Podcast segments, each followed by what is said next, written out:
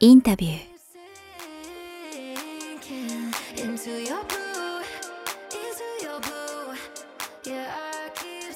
こんにちは、堀真奈です。インタビュー。この番組は YouTube と Podcast 各プラットフォームよりお届けしています。YouTube のチャンネル登録、Podcast の各番組のフォロー、皆様よろしくお願いいたします。お願いそし、さん、よろしくお願いいたします。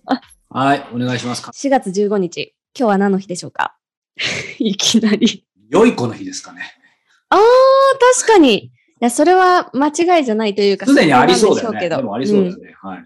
そう、私おなじみ、あの、オープニングのフリートークの時は、あの、今日は何の日のサイトで何かああ、ないかなっていうのをはいはい調べるということで、なんと今日は東京ディズニーランド開園記念日らしいです。あ、そうなんだ。もう35年ぐらいですか？もっと39周年ですって。あ、すごいな。なんか俺開園して結構すぐ5年、3年ぐらいの時に行ったから、まあそうか、そんなもんですね、確かに。中さんなんかお子さんいらっしゃるからディズニーとはいか家族、ご家族とかで行かれないのかなと思って。ああ、まあなんかコロナの数年前ぐらいまではなんか毎年1回ぐらい行ってましたけどね。へえ、早ただ川さん。まあ、そう、ご存知のように人混み嫌いだから、うん、ないです。うん、はい。あの、月並みですけど、家族サービスというか、子供サービスのために行ってフラフラみたいなね、感じですし、やっぱ子供が小学校とか幼稚園行くまではね、あの、完全にあの、やっぱ平日、うん、あの、の普通の時間行ってましたけど、まあ、それでも平日でも当然いるじゃん、人が。確かに。いっぱい。だから、まあ最近はそういう意味では、まあもちろんコロナなんで行けてないっていうのもあるんですけど、ジェットコースターとかは大丈夫？ダメです。あ、じゃあダメですね。もう、じゃあディズニーランド行くと、ディズニーランドとシー行くと、まあもともともうイメージ通りだと思うんですけど、だから、あんまもう、わちゃわちゃするとか好きじゃないので、うん。まあ、それでディズニーランド行くなよって話なんですけど、ランドよりも C の方が好きだし、へまあ、C ってちょえ、っと、もうちょい大人っぽい感じじゃん。確かに。で、えランドにしても C にしても基本的になんて言うんだろうな。あの、もうなんかボート乗るとか、これ多分マナさんとかからするとこれ誰乗んのみたいな、あの、なんかなんとかスプラッシュマウンテンとかサビッグサンダーとかスペースマウンテンじゃなくて、なんかボートとか、まあせいぜいあのね、ウエスタンリバー鉄道とかジャングルあとか、なんか機関車乗ったりとか、もうそれで十分みたいな。なんか、大人の楽しみ方ですよね、きっとあよ。褒めて、褒めていただくとね。うん、褒め、うん。いいなと思います。だから、まあそうすると必然的に子供もなんか逆に絶叫とか乗らないから怖がってもう乗ることねえんだよみたいな。だから、そう、う、ううちはみんなダメだな。で、僕自体が、これでも一応乗れる方かな。だからビッグサンダーマウンテンと、スペースマウンテン、スプラッシュ、あと、あれ、タワーオブテラーズだっけ？うん、うん、タワーオブテラー、はい。あれも全部、まあ一回乗ったぐらいでドヤ顔するのもあれですけど、でもやっぱあのタワーオブテラーだっけ？あれはまあ後楽園とかで来るあのフリーフォールと同じだと思いますけど、やっぱあれは二度と乗りたくない。ああ、そっかそっか。気失うよね、なんか。あの、浮遊感みたいなのが。そうそうそうそうそう。あれマー大好きでしょはい、めちゃくちゃ好きです。富士急も大好きです。ああ、富士急も昔富士山とか乗ったな。あれあれ、もう二度といいわ。二度と言わせたら怒られるよな。なんか昔は年に7、8回ぐらいディズニー、中高生とかの時は、そう言ってたのに、最近本当に2、3年ぐらい行ってないから。えそれこそさ、年間観客がほら抜いたってもう何年も前で USJ とか行ったことあるの？USJ は2回ぐらいですね、行ったことあります。どうですか ?USJ は魅力は？あーアトラクションの面白さ、ジェットコースターが好きな側からすると、うんディズニーよりもアトラクションは楽しいかなって、USJ の方が。ああ、そうなんだ。ただ全体的な空気感とか、やっぱりディズニーって特別感があるから。ね。そうそうディズニーはだから、まあテーマパークのくくりだけど、テーマパークというよりディズニーはディズニーって感じね。うんジャンルがね。そうそう。だから今だとね、ちょっとコロナとかでチケット取りにくいけど、うん取りやすくなったら久しぶりに行きたいな、なんて。考えているところなんですが、そんなところで今回も本編に入っていきたいと思います。えー今回は林真理子さんのインタビューの最終回です。私これ、林さんの本を読んで、最初私、野心のすすめから入っうん。たんですよね。前回もちらっと言ったんですけど。はいで、そっからエッセイを読んで、で、インタビュー今回事前に拝見してってなって、私なんか勝手に林さんのイメージ勘違いしてたなと思っ。た部分があって、なんか林さんといえばこう痛快な毒というか、切れ味の鋭さとか、その部分を感じてたんですけど、まあ、それはもちろんあるんですけど、インタビューとか本とか読むと、なんか、私人の悪口言う人嫌いなのよね。あ言わない人も嫌いなんだけど、とか、あとはなんか、あと自分のいいところがすぐ謝るところなのよね、とか。で、確かにその本にも、前までこういうふうに思ってて、こうあなたのことを勘違いしてたけど、間違いだったらごめんなさいね、みたいな。なんかそういうね、前回から早川さん言ってらっしゃいますけど、バランスの良さみたいなのが私も本とインタビューを通して非常に感じた部分。そういう人だからこそこういう毒になりすぎないようなエッセイでも切れ味が、みたいな書けるんだろうなと思ったんですけど、実際お会いした印象は、早川さんはいかがだったんでしょうか？そうですね。でも本当、マーさんおっしゃる通り、やっぱり僕もその林真理子といえばというか、まあ本人、ご本人の前でも言ってますけど、やっぱりその毒というかね、うん。こうあの、マリコの刃、鬼滅の刃じゃなくて、みたいなものが、やっぱりすごく感じてたんですけど、でも僕もやっぱりエッセイだったり、まあ、ヤシの爪もそうですし、あの、その辺は読んでましたけど、やっぱり、こう直近のね、特に小説とかを読むと、まあ、今回のエッセイもなんですけど、やっぱり、まあ、本当の意味でそれこそ多様性がある方だなというふうに思って、なんかその、まあ、まあ、毒も別に意味もなく毒を吐いてるわけではなくて、やっぱりその意味があって切り、こう世の中の事象を切り取るべくして切ってるみたいな時に毒を使うってこともあるし、やっぱり今回の最終回でも多分出てくると思いますけど、エッセイはエッセイでこう書くけど、うんエッセイがなくなっても構わないって多分言ってたと思うんですよあ、ね。おっしゃってました。びっくりしました。うんそれはいい意味でそう、ちょっと意外だったんですけど、逆に結構小説で書いてるものってもちろんギリギリの部分、例えば不倫とかね、そういうもの、うんまあ今回の奇跡って最新刊も書いてますけど、確かなり奇跡もそうだし、ご本人もこの本編でも言ってますけど、利用家の縁談とかもそうだけど、うん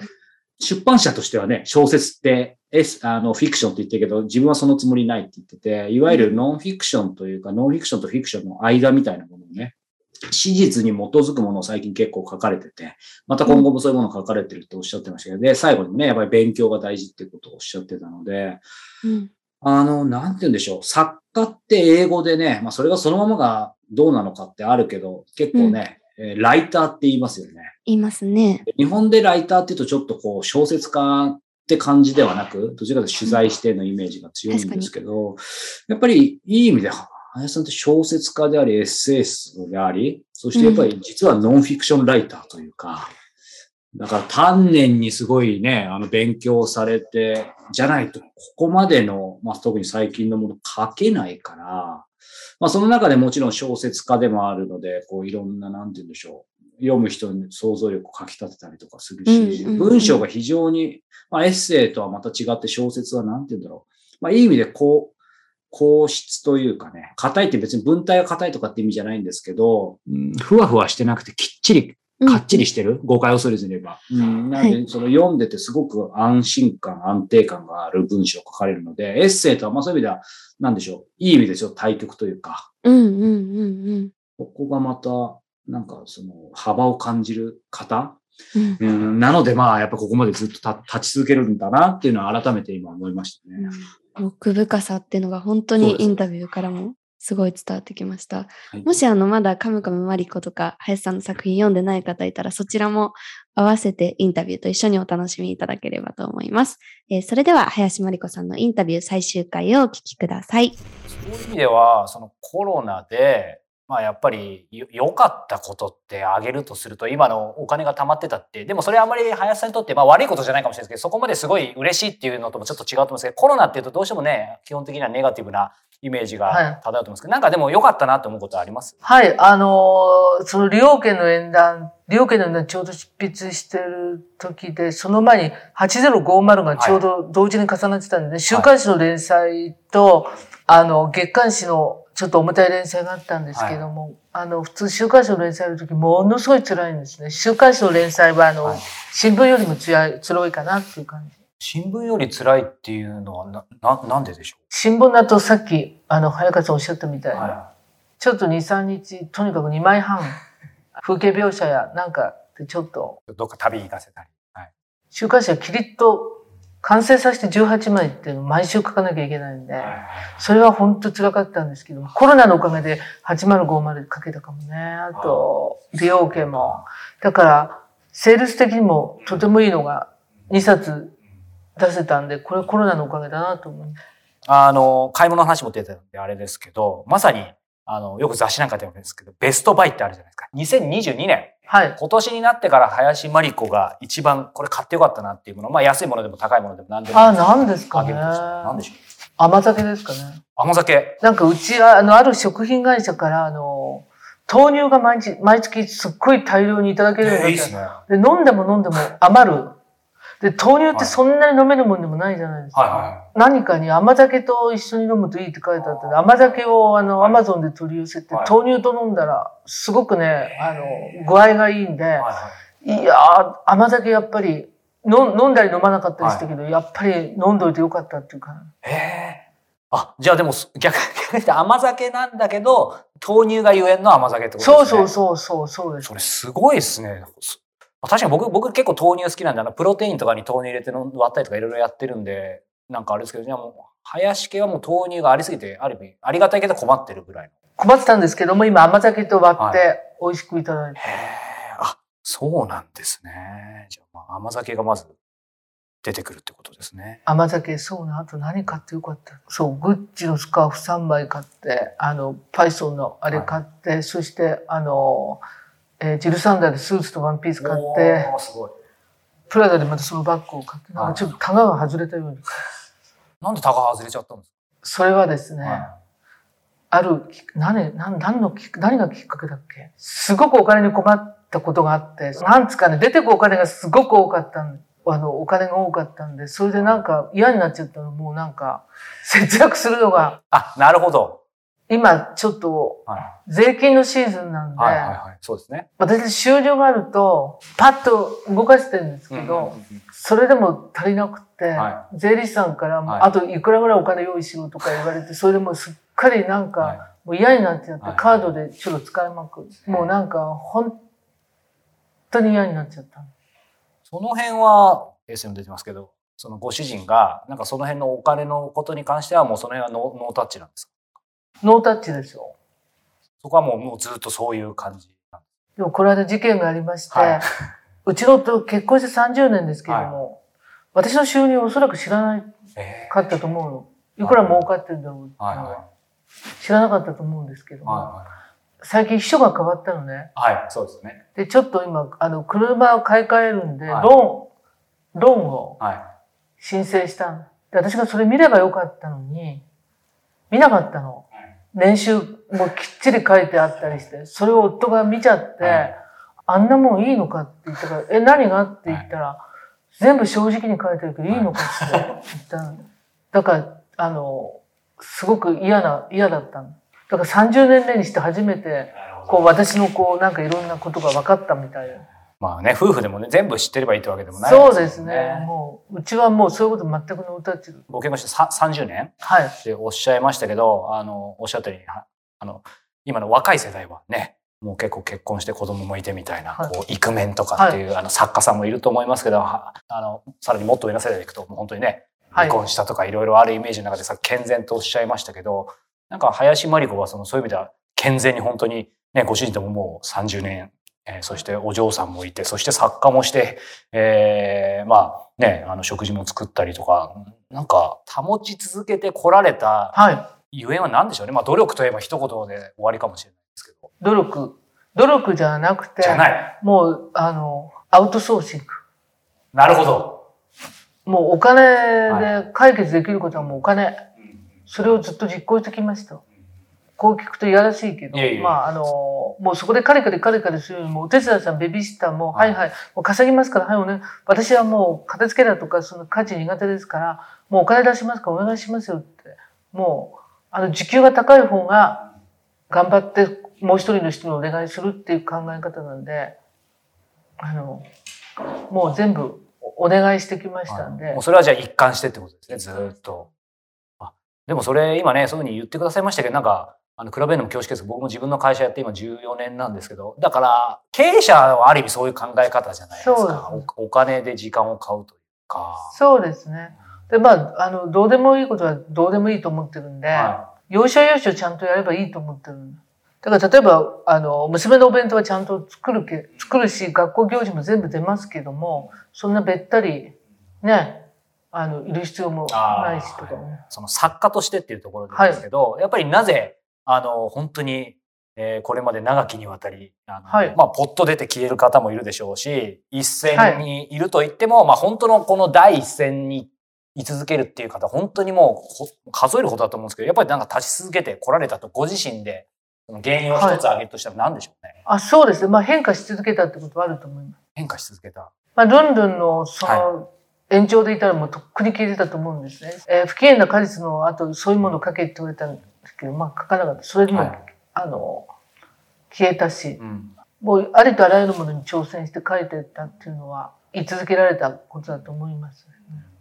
その変化し続けた、挑戦し続けたっていうのは、なんていうんでしょう、どちらかというと、ご自身で意図的に、えー例えば自分の苦手な部分とか自分のここは変えてこうしようっていうことなのか、えっ、と、どちらかというと、こう、展開してって、こういうものを例えば書いてって頼まれたとか、いろんな予期せぬものを、こう、しなやかに受け入れてやってって変化したのか。そうですね。私の周りにあの、いい編集者の方がいて、うん。あの、こういうものを囲いましょうよとか、次これやったらって言ってくださったのもあったし、はい。私の方からもこれやりたいっていうのがありましたし、あの、まあ、編集者の方といい信頼関係を築けたっていうのも良かったんじゃないかと思うんですね。そういう意味では変化っておっしゃいましたけど、逆に言うと、もう一貫して、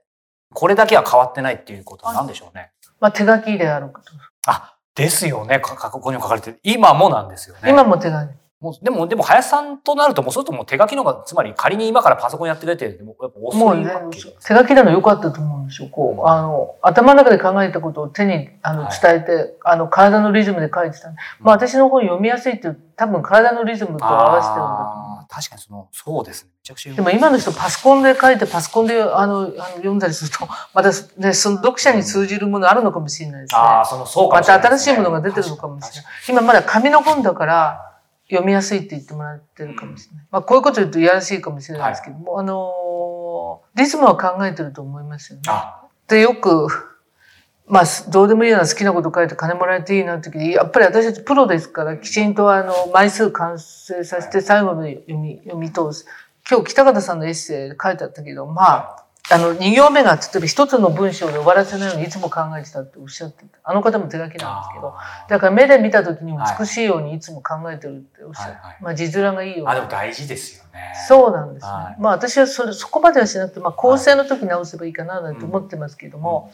やっぱり体で書いたもんですから、あの、リズムはできてると思う。ああ、なんか、すごいお話伺えた伺えて、それ良かったです。あの、先ほどね、あの、ちょうど本、あの、カバンの中に入ってる本とかもね、あの、と、と、東郷さはいん。のし資料というか、その関連の本っていうのがありましたけど、やっぱり、えー、ね、すごいペースで今、長編も書かれてるイメージがあるんですけど、今後、今年の、まあ、リリースされる予定の作品とか、どんなああ、そうですね。まだえ今、平家物語がもうちょっと終わるかな。とカレットムシの跳躍をやってるんですけども、これがもうじき終わると思います。夏ぐらいには出そうですか？ね。そうですね。そして今ちょっと、うん、これはまだ言えないけど、ちょっと大きな、あの、大きな裁判の話を書こうと思ってますので、これは今すっごい資料が、私はね、本当にそんな勉強を全、本当に好きな方でもなかったし、なんか調べたりとかそういうのも本当に苦手なんですけど、やっぱり作家になると嘘書けませんから、例えば法廷シーンなんかですと、まあ、地方裁判所に行ったり、弁護士の方に、まあ、ずっと聞いたりとかいろんなことがありまして、まああの、私なんて本当にね、あの、だらしない勉強嫌いの女の子だったんですけども、まあ、あの、書くってことによってすごく成長できたと思ってますよ。あの、こんな最後まで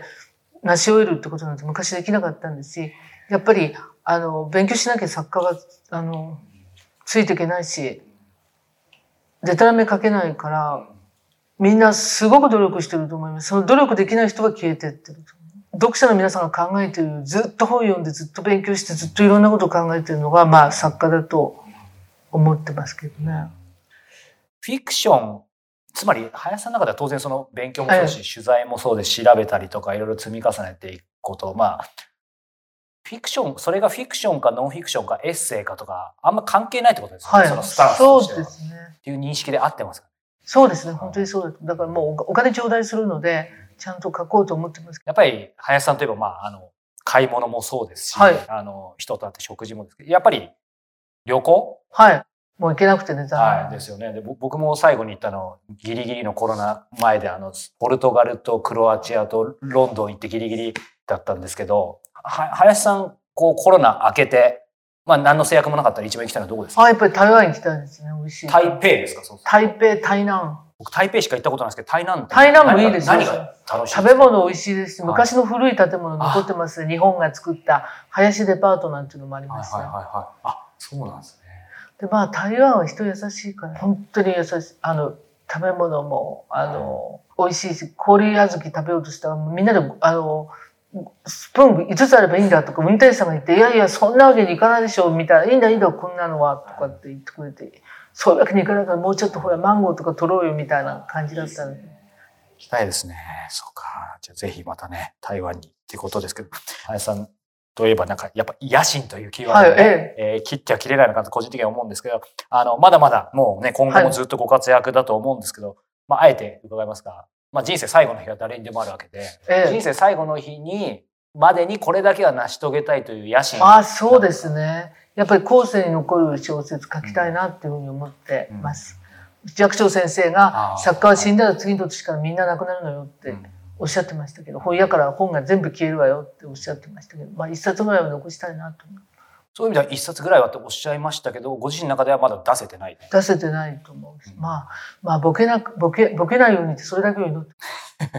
それはね、だ大丈夫だと思いますけど。いやいやいやいや、まあ作家でも途中でボケちゃった方何人もいらっしゃるので、本当に。ました。じゃあまたね、あ今年いろいろまた作品も出ると思いますが、今回まずはですね、このカムカムマリコを皆さんぜひ読んでいただけたらというふうに思います。林さん今日はどうもありがとうどうもあございました。りがとうございました。ありがとうございました。エンディングのお時間です。インタビューでは皆様からの早川さんへのご質問や番組への感想、取り上げてほしいテーマなどを募集しております。エピソード説明欄の URL からどしどしお寄せください。えーまた、いただいたご質問等は月末の YouTube ライブにてお答えしていく予定です。今月のライブは4月の27日水曜日夜19時からです。たくさんのご質問募集しております。えーそして、人と一対一で会う前、会った時、会った後に何をするか、著名人から市政の人に至るまで18年間で2000人以上にインタビューをし、発信を続けるプロインタビュアー早川洋平が、その全てを余すことなくお伝えしている会う力養成講座。早川さんからの無制限コンサルティングがついた映像コース、そして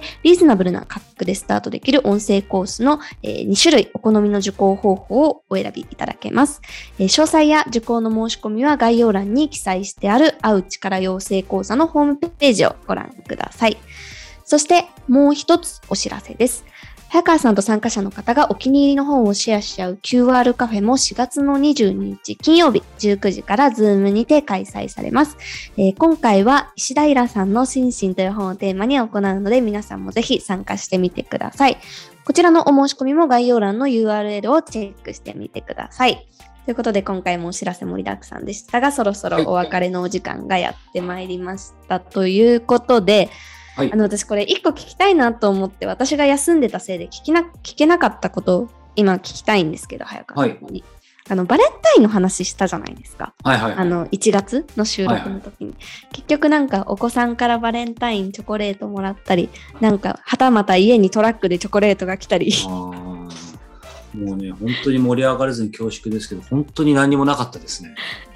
お子さんチョコ作ないりして、ですねないですね。なんか、うちもこう、ななんだろうな。なんか2月とか3月とか、やっぱりやけに忙しかったりとか、いろいろ、まあ講師ともにあったのもあったかもしれないけど、言われるまで完全に忘れてたから、ちょっとそうですね、もらわないといけないですね、今から。もうんう4月じゃんみたいな。あじゃあちょっとお伺いしてもらいましょうか。ホワイトデーも超えて確かに確かに。全くなかったね。私あのお菓子作り結構結構好きではあるんああ、そうだよね、言ってたねあの。もしお嫌じゃなければあの早川さんと中江さんの方に手作りのお菓子を持っていこうかななんてあ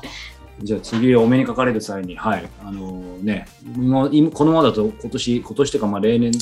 まあ今年が特にか、はい、今年ゼロだったので、じゃあぜひ、マナさんから、はい、いただけるの楽しみにしています。どんなエンディングなのかよくわかりませ1ん。にしますはい、ゼロ、1ね、そこが一番難しいところですから、ね、ありがとうございます。そしたらね、来年は段ボールに向けてね、段ボール、段ボールじゃないや、トラック、トラックは行き過ぎか。段ボールで送られてくるのに向けて、そうそう踏み出せると思います。はい。ありがとうございます。何のエンディングかよくわからなくなはいっちゃった。。そしてもう4月なのにみたいなね。そうそうそう。また次回皆様とお目にお耳にかかれますことを楽しみにしております。ごきげんよう。さよう